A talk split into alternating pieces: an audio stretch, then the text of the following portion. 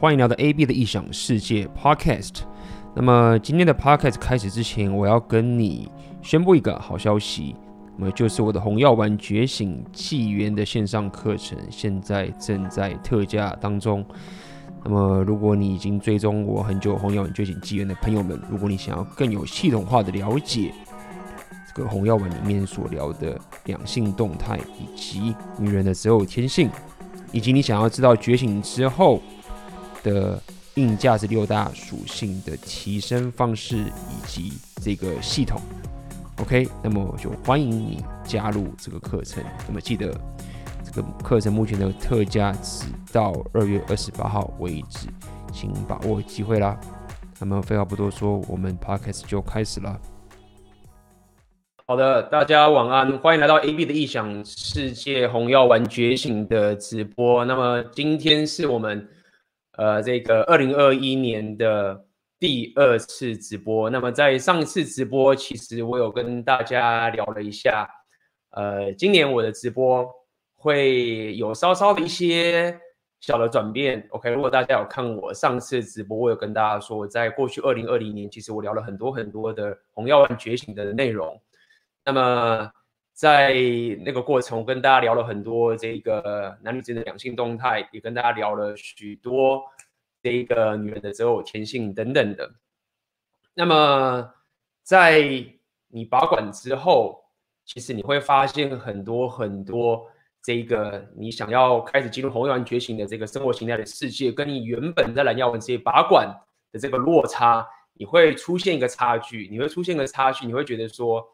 好，我懂这些东西，但是为什么眼前的这个 reality 实在是太过的，呃，眼前的这个现实，让你实在是很难去怎么讲？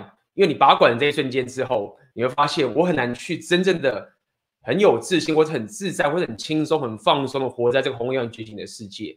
OK，所以在今天这个直播以及今年这个直播，我就聊很多很多。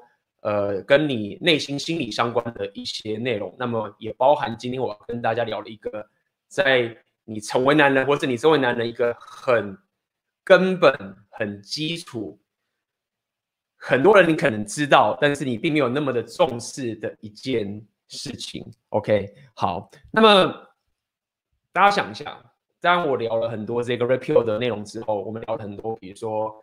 这个被归零啊，说到底，归零这个名词也是在这两年大家忽然夯起来。那么我必须老实说，这个归零已经有点被呃滥用了。OK，大家现在很多人觉得说啊，我被分手就是归零，呃，然后我很难过就是归零，呃，所以已经在这两年已经有被滥用了这个名词。那么我有感受到很多人现在听了 repeal 之后，就会开始担心说，看我很怕我被归零。跟你这个情形，哦，A B 这样子，我会不会遇到会会被归零等等的，或者是你开始了解妹子的这个择偶天性了，你开始会觉得说，哇，那 A B 这个女人这个 red flag 该怎么去处理？她这个就是这个红旗子等等这些东西，或者是你可能会担心说，哇，A B，那我现在讲这个，我会不会失去框架？我讲这个是不是太过阿尔法？或者是啊，我讲这个是不是到时候我失去框架，我就拿不回来了？所以。所以说会造成，其实你虽然了解了这个这个真实，但是你的行为，你散发出来的这个行为跟气场，你其实并不是一个我们真正所谓的一个很有自信，或者是一个所谓的 high value 高价值的一个男人。所以今天就要跟大家聊，为什么很多人在你听了红药丸觉醒之后，大家会进入说所谓的红药丸觉醒的五个阶段。OK，那么会觉得说啊，一开始会 denial，对不对？会否定。那接下来我们会愤怒。那接下来可能会在边 bargain，到最后有一个接受的时期。所以大家也可以先猜一下，今天我现在讲这个大敌是什么？其实这个这个，我看到有人讲说，哎，我猜是性，其实有相关，有相关，但是。呃，是一个更深层的一个问题，性跟这个是有相关的，没有错。这边有讲说，我猜是蓝药丸的世界，OK。那么这边有人讲，舒适圈有可能，没有错，这个其实也很接近了。OK，那么这边好看有有没有人有答案呢、觉得这个最一个男人最根本、最深层，其实女人也有这个问题，甚至更严重。但是今天这个东西是，如果你想要成为一个男人，你想要作为进入的一个阿尔法完全体，如果你忽视这个问题的话，或是你不知道自己有这个问题的话，那么无论你听了再多红药丸觉醒，你听到这么多东西，你就会有刚跟你讲的那些状况啊。要是被归零怎么办啊？我要是有红旗子怎么办？我要是去框架了怎么办？会有这个情形。OK，看一下还有没有人有什么答案？OK，画面有点卡，是不是？哦，可能。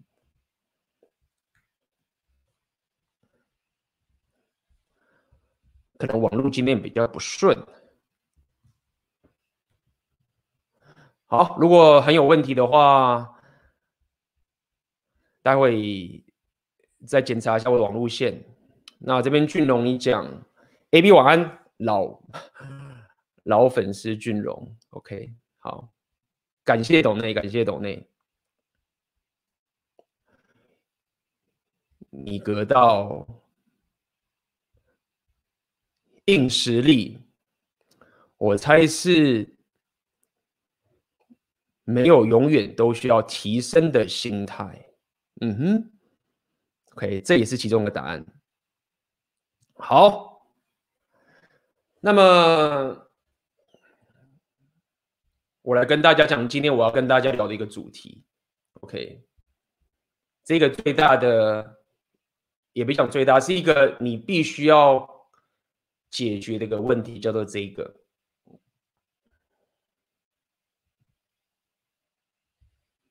，OK，今天就要跟大家聊聊这个主题，焦虑 （anxiety）。OK，如果说你有再去涉猎这个自我提升的层面，或者是你有一个去了解有关心理学相关的内容，你会了解这个焦虑是我们最深层、最古老。最基础的一个系统，OK，英文叫做 nervous system。那中文我以前讲焦虑系统，但是事实上我看了真正的一些翻译，他们讲是神经系统、中枢神经系统这个概念。那这个 nervous system 焦虑系统，或是讲神经系统，是非常非常古老到这种很原始的生物，他们都有这样的一个系统，这个焦虑系统存在。那么我举个例子。其实我跟大家聊了很多 Repeal 的内容之后，我有去观察一些人，比如说我跟你讲，我在乌克兰认识一些人，或者我在台湾认识一些人，你会感受到说，这个客观的事实，我们刚刚讲 Hypergamy 的客观的事实，男生跟女生不同这个事实，OK，或者是有些人被归因这个事实，或者是三号有些人失去框架这个事实。但是你会发现，每个人他本能上对于这个现实产生的反应会非常非常不一样。那这个东西有趣的点就是在于说，如果你天生三号，待会会跟大家讲为什么你有些人会有焦虑的问题。如果你有这个焦虑心理很深层的问题的时候，这个是不受控制的。当我们看到一个现实的时候，你的焦虑系统一启动，你的行为，你散发出来的东西。它是不受控制的，马上你就会觉得，看我被归零怎么办？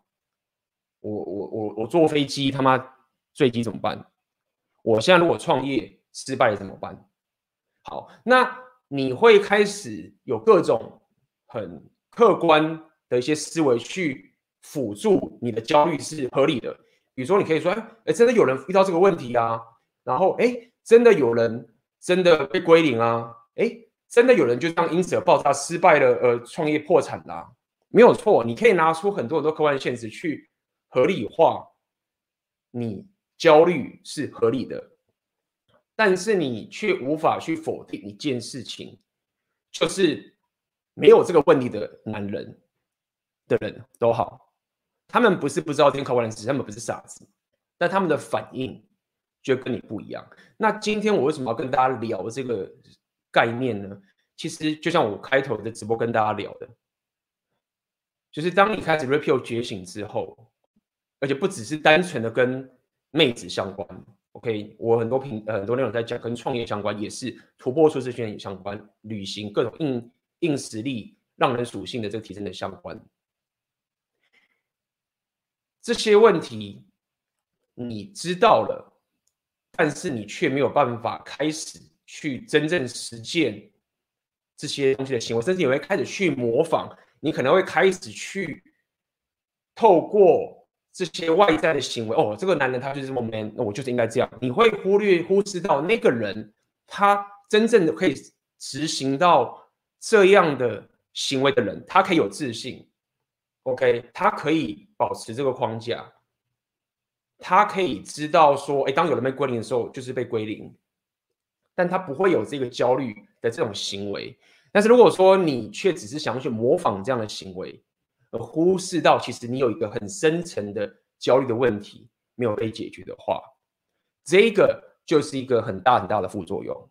所以当一开始我们在聊红药觉醒的时候，为什么我们一直跟大家讲说哦，你不要丑你，不要丑女这件事情的点，或者说你丑女就完了？其实最深层的一开始原因是这个所谓的焦虑的问题。当你干妈的妹子跟鲨鱼一样，跟血一样，对不对？你你的你马上内心触发的焦虑系统就就冒出来，你就开始恐惧。创业也是一样，看做自媒体，对不对？想要露脸，现在要露脸跟大家聊天。我看要是他妈的，人家说我长得不帅，我身材不好，然后这个什么东西都没弄好，等等这些情形，你的焦虑系统自然就会冒出来。所以今天就想跟大家聊聊这件所谓的焦虑的焦虑的情形。OK，那么在开始之前，我也想问大家。大家去想一想，你觉得焦虑是什么？对你来说，什么叫做焦虑？它的 definition，它的定义也比较定义。你认为什么是焦虑？比如说，你认为是紧张吗？或者是你认为哦，你会害怕有什么不好的事情发生？你认为这个焦虑对你来说，以你的定义，你觉得这是一个什么样的东西？OK，给大家点时间。没有错，这边有人讲生物内建的，只要了解这个是非常非常古老、最根本、最基础的一个情绪。可以说，当你要开始提升自己，你要开始走自我提升这条路，你要从最根本的 foundation 开始往上面走。再上去可能有自信心问题啊、自尊的问题啊，OK 等等这些情形。但是最基础、最基础的这个东西，就是所谓的焦虑系统。OK，所以这边有人讲安全感，可以这边有人讲对未知的恐惧。嗯，好，再来一次没有活在当下。OK，有人讲出了一个比较偏 spiritual 的一个答案，没有活在当下，未知没办法控制的，没有错。大家会觉得说，看我创业败了怎么办？对不对？或者是我现在这个遇到这个妹子被规定怎么办？没有办法控制，你对于没有办法控制的东西，你会感到一出一种焦虑，这是一种现象。眼睛被蒙着走路，看不到终呃终点，叫茫然，看不到终点 OK，不知道如何行动。OK，其实大家都有。呃，碰触到这个，呃，这个，呃，一些现象的部分。OK，好，所以我这边可以给自己给大家，我觉得两个两个解释。OK，第一个是可能是比较偏比较学理的解释，就是我刚跟大家讲这个所谓 nervous system，central nervous system 叫做中枢神经系统，可以这样讲好了。你要了解，因为我们人生物上的本质就是为了生存嘛，这是一个生物上的本质的机制，所以一定会有一个系统是可以去侦测到危险。因为如果说我们没办法侦测危险的话，那如果你完全靠几率的话，你可能现在已经被灭绝了。所以我们有个系统可以去侦测这个危险。当危险发生的时候，你的主意是不用工作，你不用去逻辑去思考啊，这个有危险，你的本能性。就会冒出说，看有危险，OK，你不受控的。OK，那这个焦虑系统，你说到底就是这样的概念，就是它可以去侦测到对你身上有危机的东西，你本能的机制的保护机制就会冒出来。那这一份所谓的焦虑或者这份的恐惧，它其实是保护你生存的。但第二个是要跟大家聊的是，我们今天聊这个交易系统，比较不像是这个很公用性的，真的是对你有好处的焦虑，而是一种有点类似是已经失去它的功能性，就是说你的这个神经系统啊，已经有点错乱了。错乱点就在于说，你没办法，你的本能上的那个焦虑系统，它没办法分辨说真正的高危险的东西，以及这个其实低危险的东西，你分辨不出来了。你会认为这个低危险的东西，它就是很高危险。这个就是焦虑系统的失灵。那么在现代，很多很多人，如果你有个男人，是那个女人也是一样，这是男人比较严重。如果说你的焦虑系统是没有办法去分辨一个真正的高危险跟一个低危险的差距的时候，你你你的生活就会出现问题。我举个大家最常见的例子嘛，对不对？你可能大家玩 PUA，这个是很结果的东西了。OK，就是说你看到一个妹子，你想跟她聊天，你想跟她讲话，但是你焦虑马上冒出来，因为你的这个焦虑系统的机制跟这些有高价值的男人，或是这些真正的有自信的男人就是不一样。你心理上继续去干这个事情很危险，而且你用你的理智去说服他也没用的。OK，那这就是一个焦虑系统，或者是比如说你创业，或者你想去做你想做的事，或是你去旅行。甚至我们不用讲到旅行这么多，你可能去参加个社交的场合，你的这个焦虑系统自动就会冒出来。OK，讲到这个社交的场，跟大家聊一个最近刚好昨天呢、啊，我昨天刚好去参加在乌克兰这边基辅这里的一个 event，一个聚会。那这个聚会就是一个场合，然后他们是聊有关性 sex 相关的，然后当天他们就会看一个，我们当天就看了一个电影，他们就看了一个电影，英文呐、英文的电影。这部电影我觉得蛮有趣的，它就叫做 Secretary 秘书，OK。那么它其实算是一个一个跟我觉得比较跟边 P BDSM 相关的一个电影，就是如果大家有理解 BDSM 的话，应该会知道所谓的 domination 跟 submissive 的一个电影。这个电影是在二零零二年的一个电影，OK，是一个这样一个社交场合。OK，所以很多人，你先不用讲这个，你飞到了一个陌生的国家，到一个陌生的城市，然后去到一个陌生的场合，然后聊有关 BDS 相关那个电影的一个场合，很多人你你光要去这样一个场合，你就会开始冒出个焦虑系统，就冒出来。合理，完全理解。你可能在台湾去参加这场，你都都会害怕。那么当然我就有去嘛，就去了，去去看一下，看了个电影，电影不错，不知道大家有没有看过？有看过这部电影的人可以讲一下。Secretary 秘书，二零零二年。那么看完电影的时候呢，大家就会围一个主办人嘛，就看完了，然后就围了一个圆桌。就开始聊天，不是聊天，就开始去讨论这个电影的情形啊，就是哦，那个女主角她为什么会喜欢这个痛苦啊？男主角是怎么样？是有什么问题？然后大家就开始讨论。那么在这个场合的时候，大家当然都是讲英文嘛，那一样啊，这也是一个情境，就是哎，感觉觉得说我我可以发表自己的意见吗？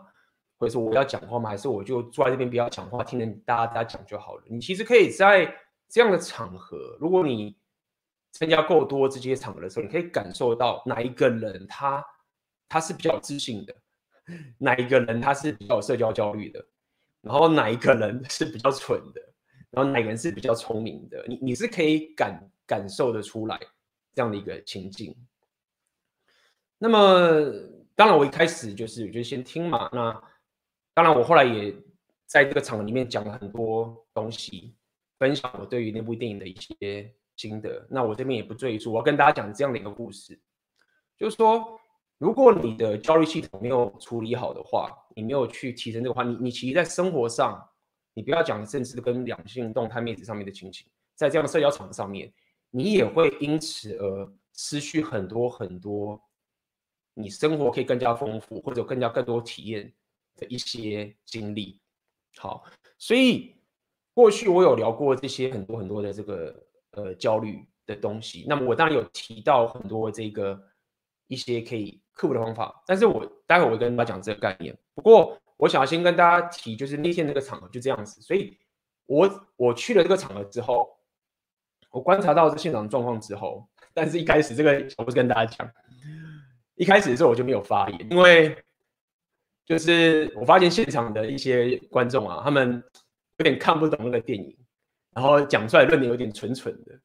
然后我就听嘛，然后我要找到一个适当的时机，因为我当时知道，如果我现在讲的话，马上就是会直接打对方的脸，然后我又不想要在那边跟他呃讲一些远的东西，所以我就听一听。那么当然，我找到适当时机的时候，我就开始讲一些内容。那么在讲的过程中，其实就是跟大家聊，这也是一些我多年来。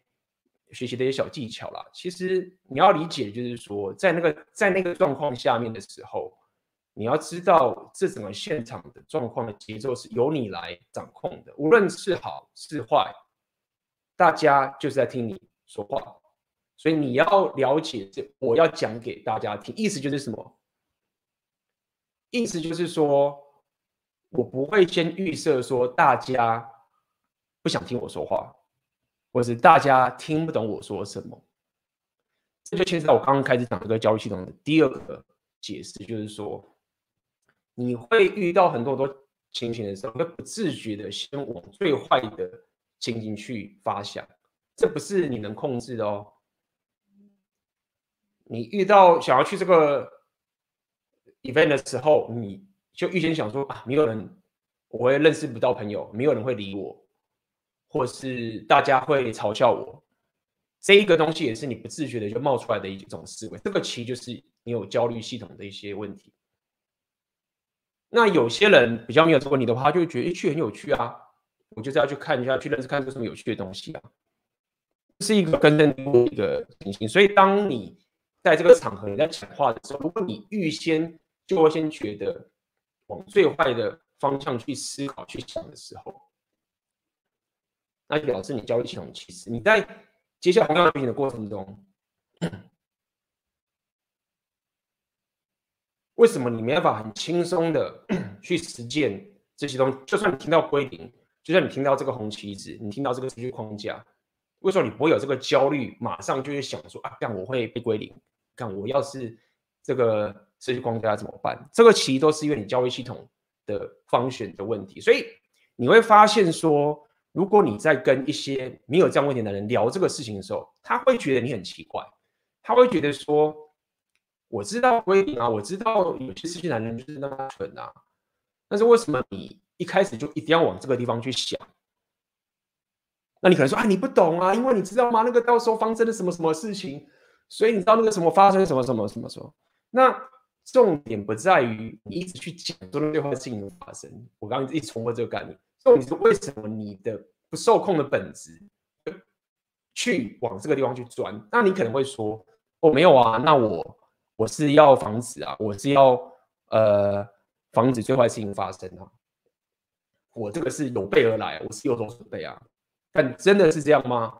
这个就是要要跟大家讲，你到底有没有这个焦虑的问题？因为你会发现说，你不只是单纯的往最坏的方向去想。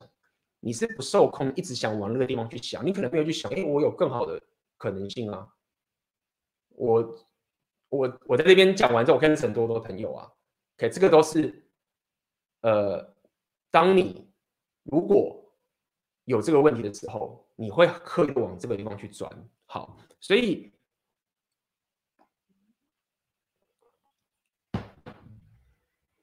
接下来我就要跟大家聊聊，就是说，我认为啊。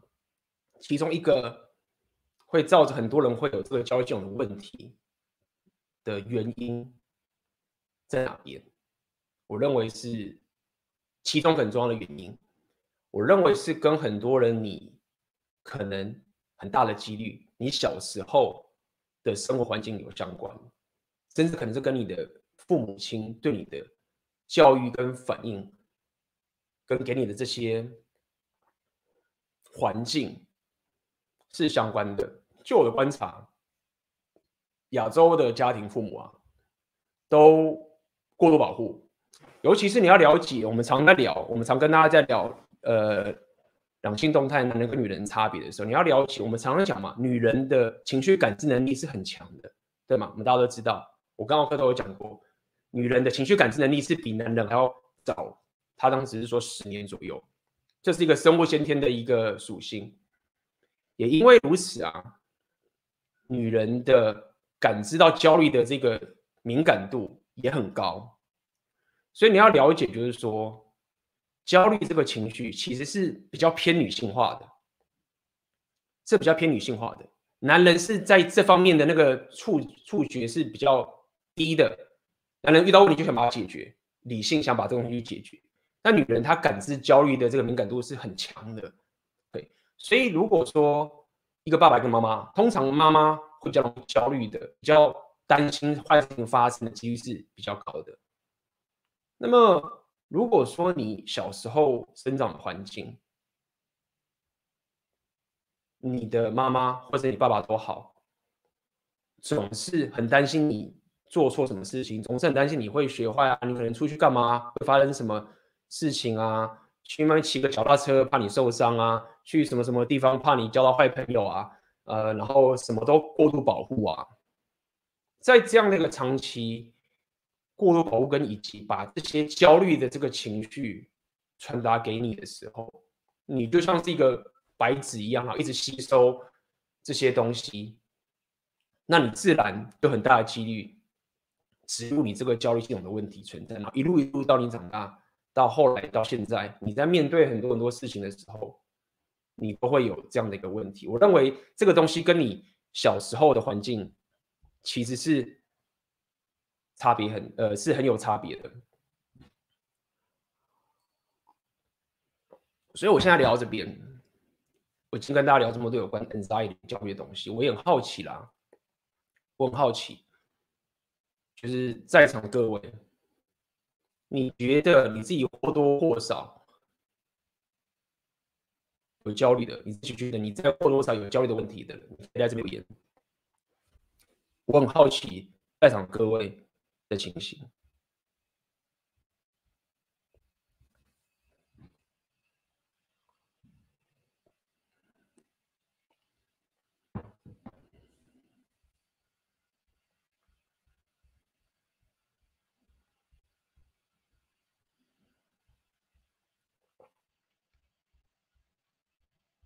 要跟大家讲，就是说这个问题。不解决后的损失啊，你的生活会会少了很多很多你可以体验的东西。现在不用讲说你可以成为一个男人，你光你一个人怕去社交场合，你怕跟妹子认识，对不对？你怕创业，你怕你拔管之后，就是整个开始变得愤怒，开始心情低落。开始容易暴怒，其实都跟焦虑有关。我跟大家讲，就是说，在 Red Pill 觉醒之后，我真的观察到现在有两很大两个差距，就是一个差距人，他们就情绪很强壮的就开始往这条路去走。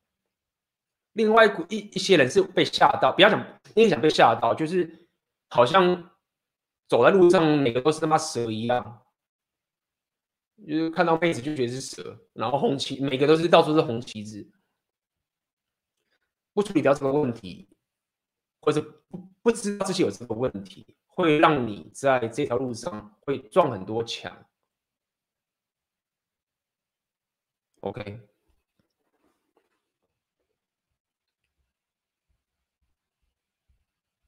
来，我们来看看，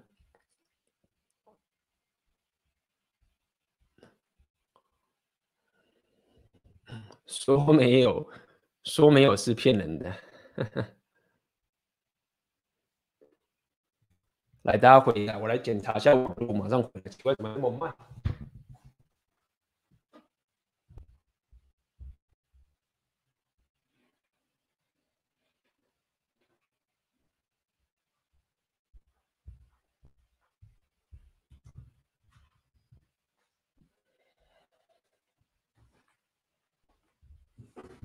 还好，声音是 OK 的。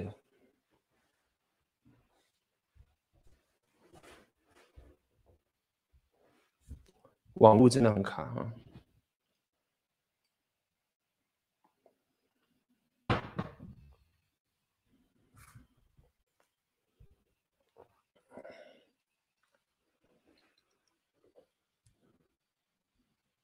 嗯哼。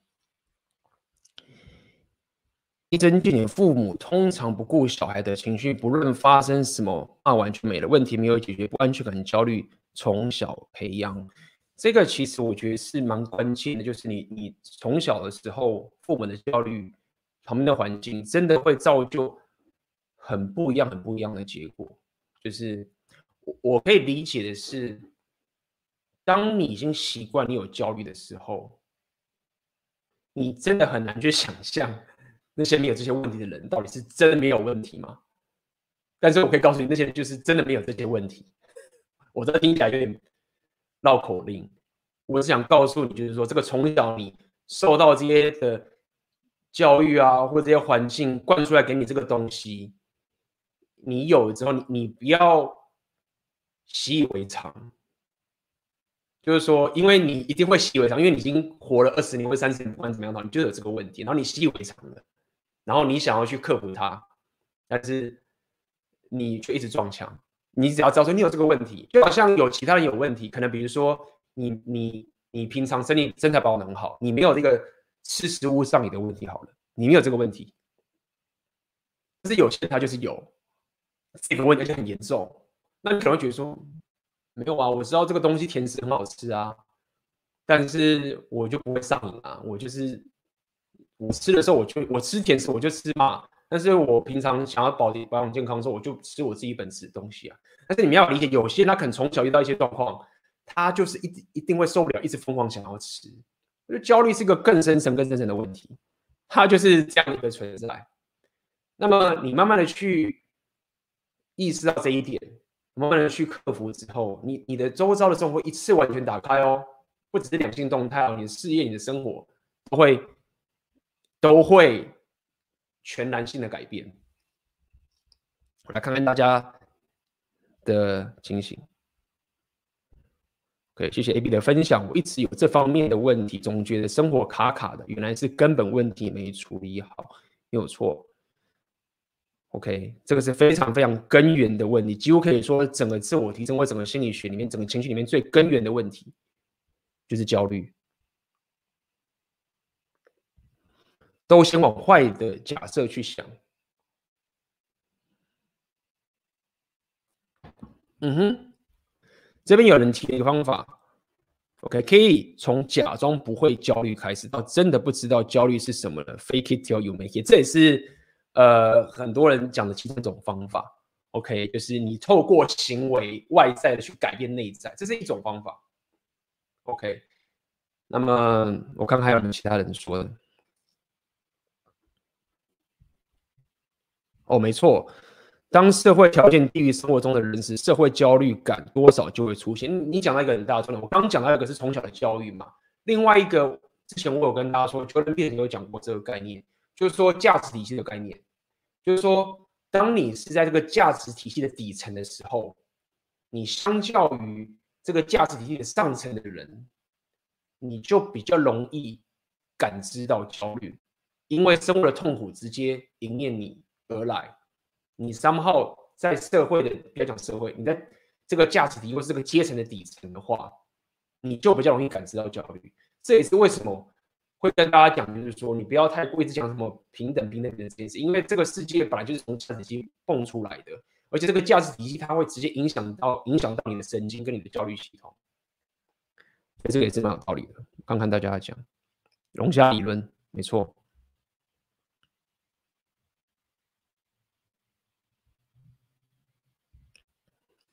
自己剖析焦虑的原因，是因为总觉得别人都在注意自己，自我意识过高，害怕在别人面前做出丢脸的事情。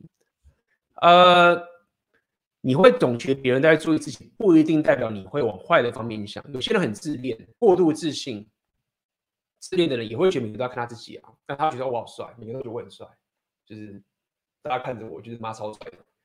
那这个其实也是一种总觉得人家一直在关注自己嘛，对不对？但我们刚刚讲焦虑，其实除了你会觉得别人看自己以外，你总会觉得眼前它是一个威胁，你误判了这个眼前的威胁是高危险，其实它就只是一个很低风险的东西而已。OK，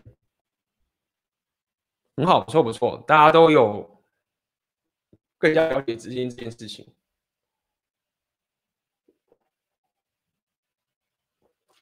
这边就要开始带一点 repeal 的两性动态的情绪，要跟大家讲。男人，你的焦虑问题一定要解决；女人还可以比较不用。我这样讲白一点，当然你如果过度的焦虑的话，也是不好。只要是这个焦虑，只要过度，对人都不好的，这合理。但是如果你现在要开始自我提升，开始所谓做一个。这个阿尔法完全体，你绝对得把这个问题解决。你不解决这问题的话，你只能做出一个假装的男人，就这样。你你就是一直假装，而且这会很痛苦，你会很痛苦，就是因为你得一直想要透过外在的方式去影响一个内在不受控制的一个触发点。OK，所以先给大家一个所谓的答案，答案就是说。你你这个问题是得去面对的，或是得去觉知的。但是确实要可以完全根治解决这个问题，没有这么简单。我可以理解，我自己也是花了很多很多时间，各种方法。待会跟大家讲，有各种方法你可以去解决或者去治疗这个问题。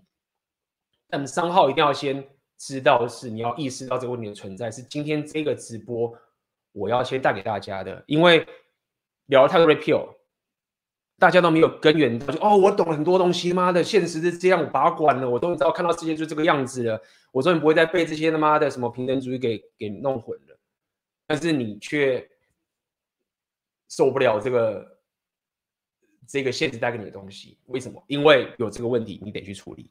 OK，好，所以呃，要跟他刚刚已经跟大家聊了嘛，就是从小的家庭的这个教育，父母如果如果你自己意识到，因为我的。家庭父母从小给我都是担心东担心西担心这个担心那个担心这个担心这个，那你自然有机会有很高很高的几率，至少我认为有九十趴的几率都是跟父母的这个东西是有关的，很高很高的几率。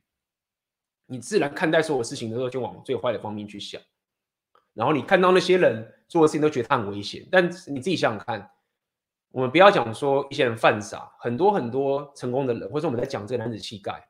他们其实都是不只是担责任以外，他们也会去冒风险。我们常常讲嘛，什么是男子气概的一个 trait，一个特征，就是他会比较愿意去冒风险。对啊，合理啊。那为什么他愿意比较冒风险？因为他的焦虑系统没有这个误判的这种问题嘛，所以他不会觉得他在冒风险啊。就像大家会觉得说，AB 你这好危险，你怎么那么勇敢去离职啊？做这些事情好危险哦。就是我之前就跟大家讲，当大家在讲说你怎么那么勇敢，我就觉得说，为什么你会觉得我很勇敢？就是我不是觉得，看我好勇敢，你看我好勇敢，没有啊，就是我觉得要这样做才好啊，对我的生活才好啊。那你说，那 AB 你没钱怎么办？哦，那就吃卤肉饭啊，对不对？就是没钱的话，就想办法把钱赚回来。今天又不是发生什么战争。对吧？他说：“你要是发生战争怎么办？那要是台湾忽然怎么怎么怎么办？对啊，就是你的情绪就会一直往这边地方去钻嘛。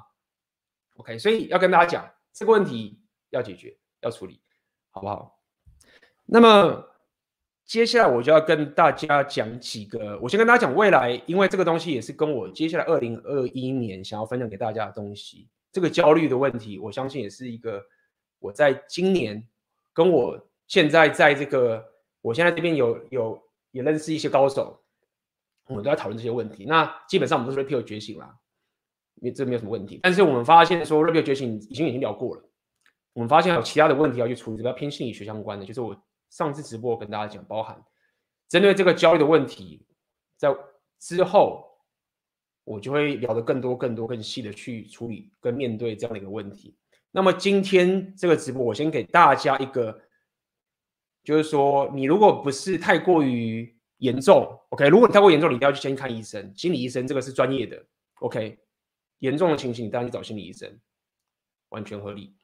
但如果说现在你是有一个轻微的，或是你有这个觉知，你想要透过一些呃一些生活形态的方式去减缓这个问题的话，那么第一个当然就是运动嘛，我们都讲烂了，力量属性的运动，运动透过这个这个外在生物机制的东西去慢慢减缓你焦虑系统失灵的问题。无论你是去健身也好，你去打拳也好。或者是你去做有氧也好，这些东西都是很直接的运动啊，睡眠这个东西都会稍微减缓到你焦虑的问题，合理。先让自己生活先恢复到正常。第二个当然就是如果你很严重，合理就是我们要专要怎么讲，尊敬尊重心理学医师跟那些药物相关的这些人。如果这样严重的话，我觉得心理医师是一个心理医生是一个非常威的。强大的一个职业，他们很了解这个东西怎么运作的。这是两个，先跟大家讲，我觉得是，如果你真的很严重，你去找心理医生，甚至可能要吃一些药物的话，这个就合理解决这个问题嘛，对不对？第三个，我想要讲的是，你要改变你的生活形态，这个就是比较偏我自己给你的一个比较，呃。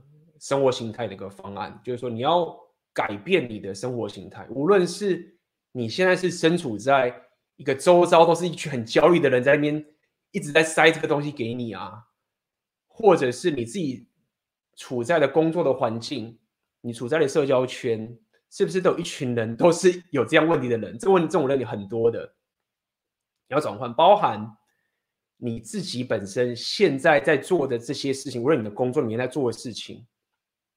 你是不是总是抱着一种恐惧的心态去啊？我要是离职就完了。如果我不去做这份我厌恶的工作，那么我一定完了。而且我不知道该怎么解决啊，我就卡在这个里面。这个东西你就一直强化，一直强化，一直强化你的焦虑系统。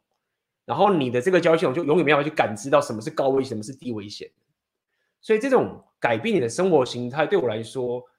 它是一个方法，是至少可以让你的这个焦虑系统可以去知道说，哎，真的没有那么可怕的事情发生，就是我误判了这整件事情，我误判了这整件事情的发生，所以你让你的身体去感知说，哦，没有，就是你慢慢走，一切都是按照方法去步步前进，突破一点舒适圈。突破点舒适圈，突破点舒适圈，至少你的身体可以感知到说，真的没有那么可怕的事情发生。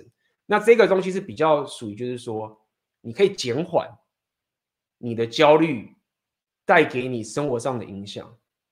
但是如果说回到我们刚刚开始来讲的，就是如果说你是真的有很根深蒂固的焦虑问题的话，这种东西基本上它不太能够根治掉你本身的问题，你还是得去找心理医生，这是合理的，就不重复了。OK，那。下面一个也是我之前有提过的一个方法啦，其实就是所谓的 meditation，就是冥想。那么冥想的方式，其实冥想在干嘛？有人说冥想会降低焦虑，哎，合理。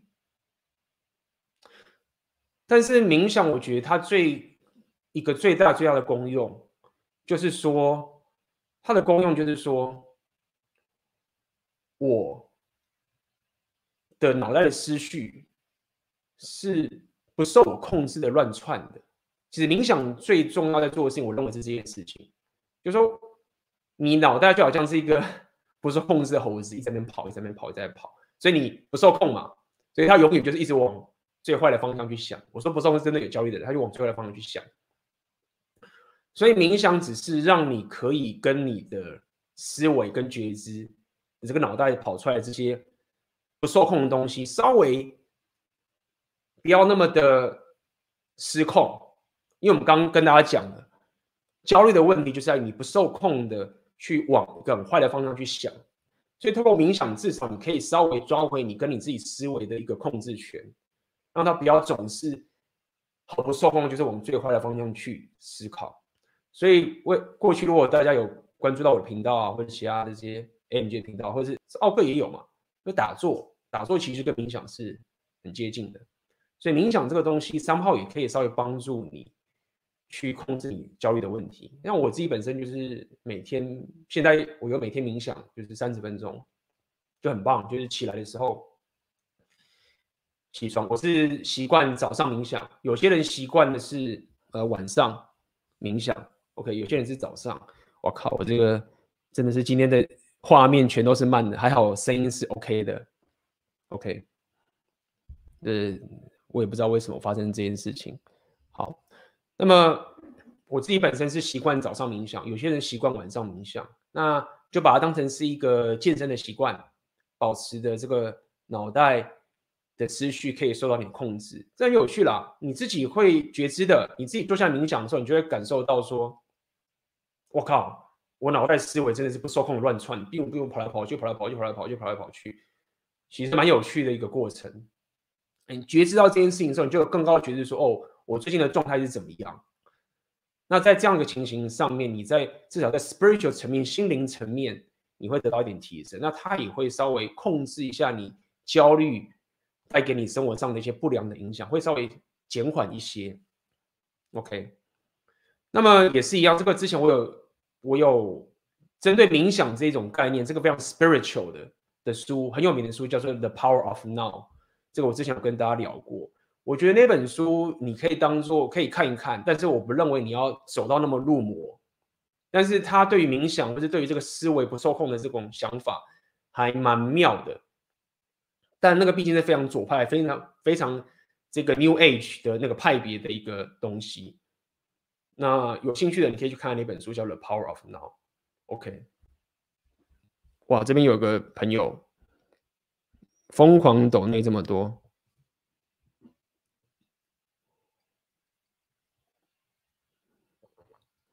来。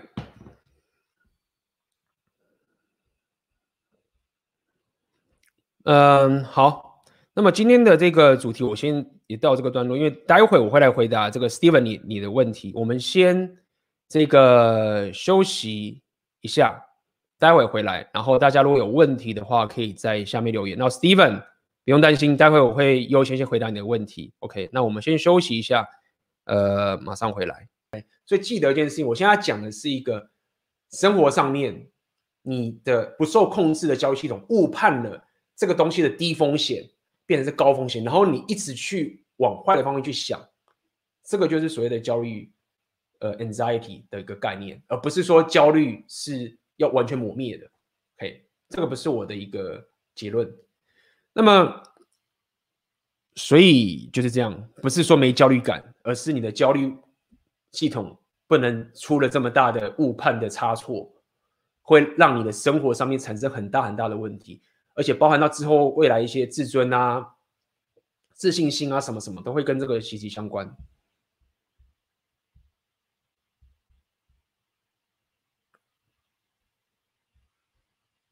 嗯哼，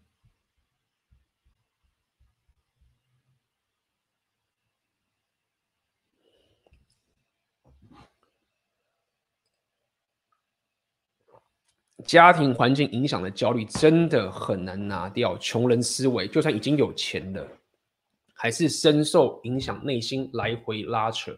想请问 A、B 怎么解决？呃，我觉得这个问题啊，就像我刚刚开始讲的，其实我们建议大家应该要，如果你有钱，你的经济余裕啊，你可以有一个心理医生，固定的去。让你的这个，你可以把它想象成是一种心灵的净化。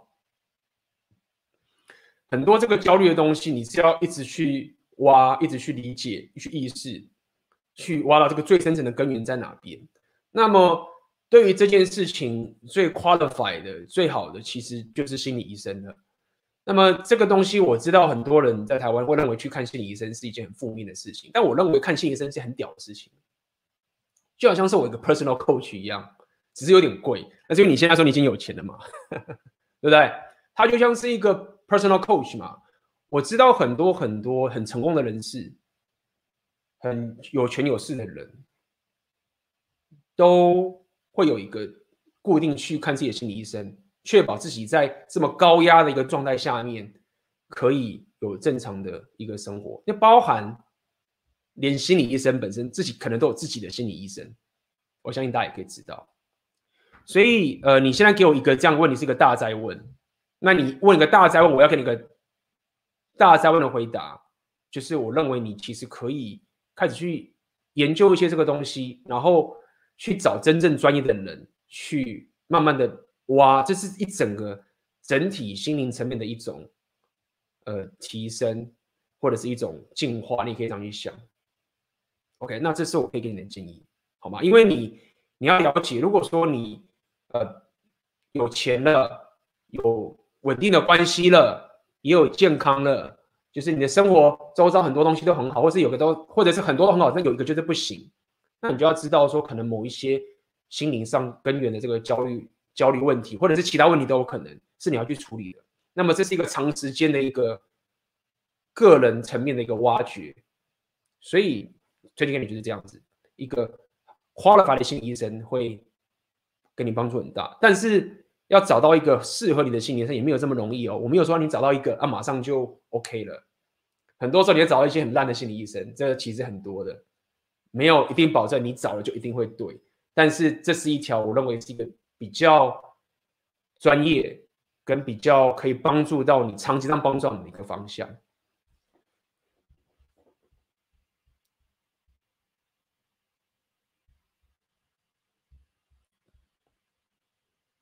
来，可以直播音量较小，片头音量较大。OK，那么之后我看看可以把它调整一下那个片头音乐，让这个声音可以比较平均。哎，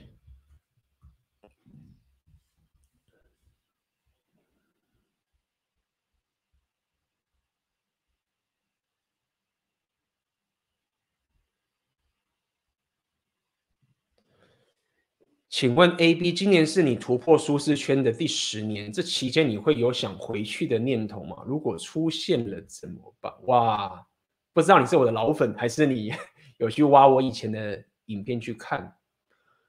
呃，先问，请问我有想回去的念头吗？呃，我必须要很直觉跟你讲，就是我不知道你说要回去什么，但是没有什么回去啊。我现在非常的满意，不要讲满意，就是说我没有任何的迟疑啊，就是这个是我想要的东西。当然，我有更想要的东西。你如果我先假定你说的回去，可能是说我会不会想要回去？过去那个安稳的生活，那个可能科技业上班的生活，或者是在台湾安稳的生活，这个等等，没有啊？怎么可能会想要回去？就是应该说也也不是说那个生活就不好，那就简单来说，很直接讲就是不会。OK，不要扯太远。如果出现了该怎么办？那如果出现了，你就要。这个要问呢、就是为什么你会想要回去？第一点是这样子，这中间到底遇到了什么样的情形？有什么东西改变了？当初你的初衷跟你现在这个状况是有没有什么样的改变？有可能会改变啊，也许你生活上遇到了一个很大的转折，造成你当初那个初衷已经改变了，那么你就在调整嘛。其实就是没有什么好回去不回去。我甚至认为，如果未来我绕了一圈再回来，跟原来原点一样，这个也不是回去啊。你要了解你原本在这个地方，OK，然后你去探索这个世界，你呃，你不甘心自己是一个井底之蛙死在这个地方，好，你探索了这个世界，也许到最终你绕了一圈回来，你还是做一样的事情，但是在这个时候你回到这个原点，已经跟过去的你不一样了，这种感觉就好像是说有一点类似，比如说，对，一个英雄旅程嘛，你原本在一个自己的新手村的村庄。然后跟就是这种新手村，对不对？然后你开始去探索世界，然后你过去遇到遇到恶龙啊，遇到什么邪恶的妖师啊，然后遇到伙伴啊，然后遇到伙伴什么什么啪啪啪啪，然后过了这个旅程之后，你又最终又回到了当初自己的那个新手村的地方，然后你又回来又去做原本新手村的那些很淳朴的事情，那这时候的你也跟过去不一样啦，没有什么好回不回去的。所以我不会有这种说什么想要回去的念头，也不会认为就算我之后回来跟做原来一样的事情，好像我回去了，没有，虽然你做的事情是一样，你活的地方是一样，但是那个你体验的这个英雄旅程，你也不一样了。那这是我可以给你的答案。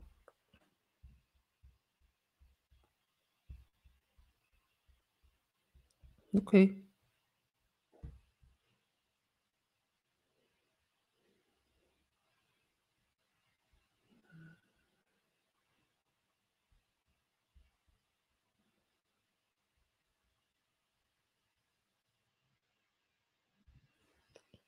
男友三十岁，交往了两年，最近半年几乎没有性行为。他最近刚换新工作，不知道是否有影响，还是对我腻了。两个人性爱很少，真的会影响感情吗？会，肯定。我认为这个几率是很高的。那么，这是你的问题吗？你说会影响感情吗？我认为是会的。那那些不会的人，我认为是他就让自己的生活变成这样的一个状况。就是失去了这个两性最根源吸引的这个东西，不是说你不能过着这种沉，很很多人是过着很沉闷的感情生活的，这个是一个事实。就是你去问他们说，你是真的喜欢现在这样的一个感情生活吗？都没有性爱的生活吗？你是无法从他眼神去发光。问一个女生也是一样，她的眼神是没有发光，没有这一种一个女性魅力的反应。你就知道说他其实并不满意，所以会啊，本来就会，肯定会。我认为一个好的两性动态，这样不管是妹子还是男士，以妹子来讲的话，你问她这个问题说，她如果真的跟她的老公的性爱的那个感情生活很好，她散发出来的这种女性的光芒是完全不一样的。那现在我其实认识很多很多的女生，她们都会觉得说没有啊，就是。生活又不是结婚，又婚姻又不是只有性爱，对不对？性爱不是婚姻中最重要的。当你讲这句话的时候，你不是在陈述一个大家都都知道的事情。我当然知道婚姻不是只有性爱，你还有小孩，你还有很多事情可以去探索。但它是一个很重要的根源。对，所以我我可以给你的建议是，只是说很多人其实放弃了这个东西，然后把注意力转移到别的地方，但并不代表所有女人，所有可以活在这个很棒两性中的人，他们都是。觉得这是可以的，这是可以给你的一些回答了。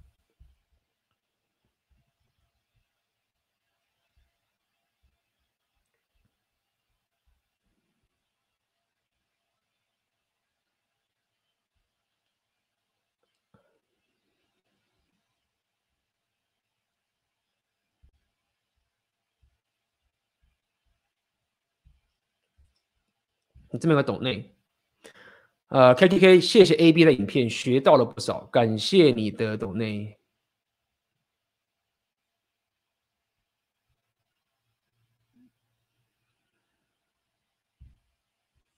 很感谢 A B 通过十九年关注到哦一九年，透过一九年就是两年前关注到现在，实现了两性动态的红药丸觉醒，game 了一段时间后选择走 MGTOW 先提升硬价值。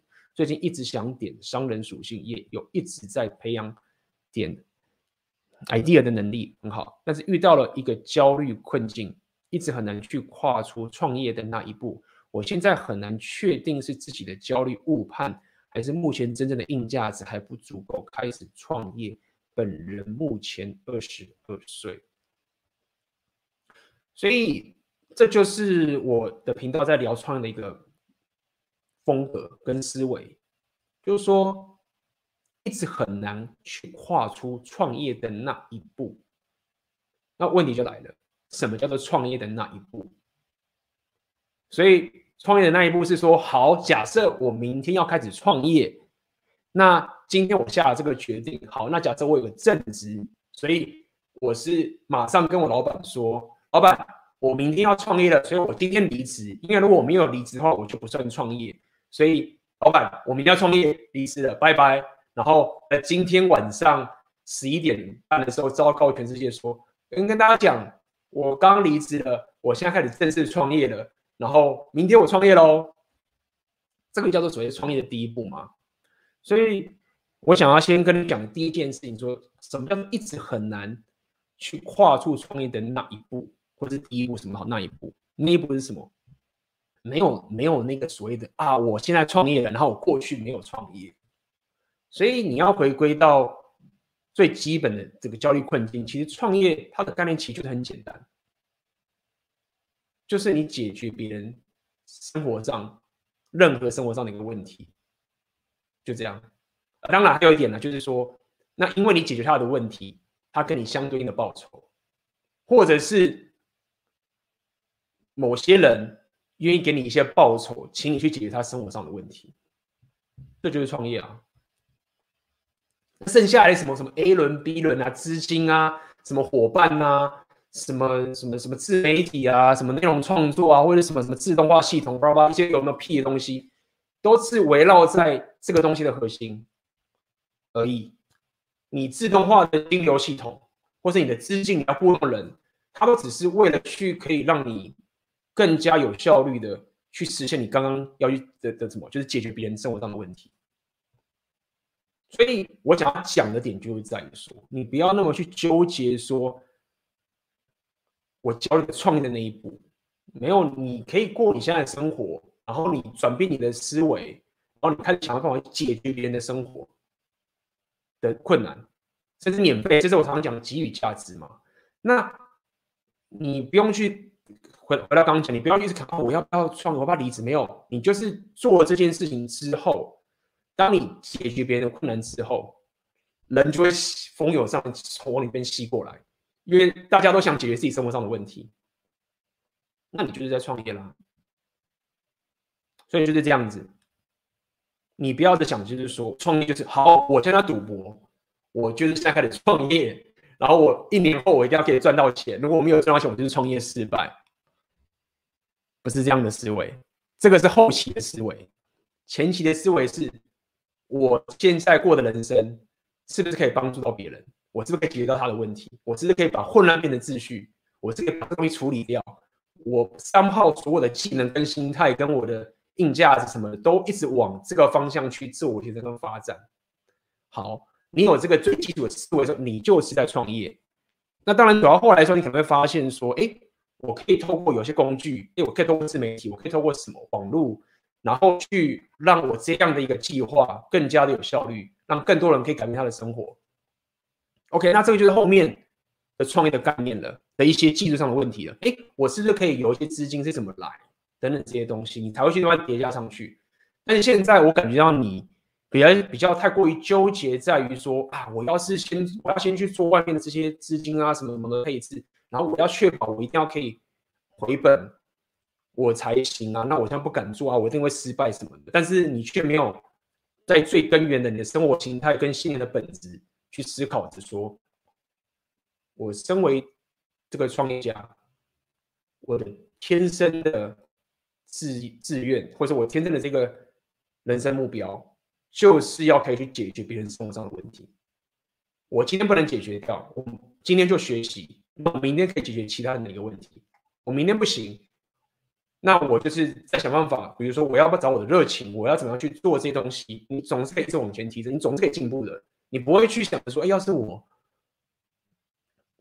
就是你不可能，就是丧气到说啊，我不可能解决别人的问题，我再怎么学也帮不了别人啊。我就这那就是心理问题了。所以讲了这么多，我只是告诉你说，其实回归到最基础的，你只要开始做这件事情。慢慢的，这整件事情都会成型。我周遭所有的创业人，很多人都是这样。后面那些东西都是随便而来，随随着你帮助到更多的人，随便随不是随便随之而来的的一些附加的技术上问题而已，好吗？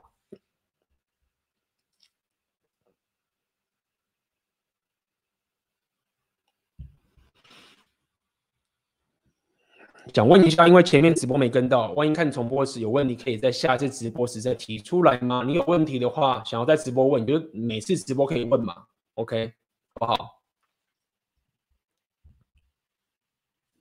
请问被女生提分手，是女生觉得你没价值吗？还是有可能女生觉得你不会娶她？我承认我们个性不合，我也不会娶她。交往期间也是比较像他热脸贴我的冷屁股。另外，在 A B 觉得女生性能感是不是假议题？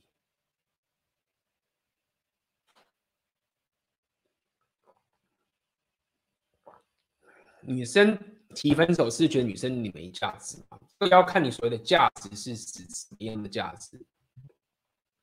当然，我觉得最大的几率是对他 hypergamy 的这种欲望而言，你是没有价值的。如果你是讲这个的话，那我会觉得，哎，这个百分之九十对，很大几率。但是你很变得很壮，或者是你会赚钱，或者是你有很多这些客观上面的一些价值，并不代表说你可以满足他 hypergamy 上面的价值。所以我觉得你可能要把这两个呃稍微分开一下。OK。就是说，你的硬价值不一定会完全的，你的外在硬价值不一定会完全的抹合这个妹子她想要找定男人的 hypergamy 望的一个价值。OK，那么这个是你要可以去理解的，我可以告诉你这样子。所以不会，我不会觉得就是说，呃，女生跟你分手就是没价值，不会，这个两个是不相关的。那 A B 觉得女生性能感是不是假议题？其实这个这个我没办法回答你，老实讲，因为对于这件事情，我并没有特别的去涉猎对于妹子的性能感的这个情形，这个是我可以跟你讲的。好，的，那么这是今天的直播，我们也没有问题了。感谢今天大家的直播。那么，想在这个直播的最后面。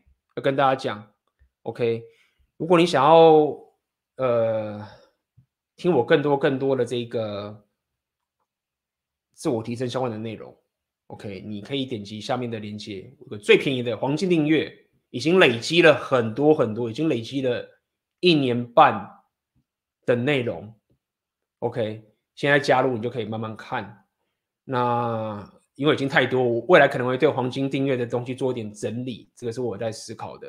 如果你想要听更多的、更多的内容的话，可以去加入黄。大家有听到我的声音吗？OK，回来了。果然今天的这个网络比较不顺，我觉得是因为我这个直播平台的 StreamYard，它今天有遇到一些问题，所以可能有一些。线路上的问题，刚刚我被他这个平台跳出了。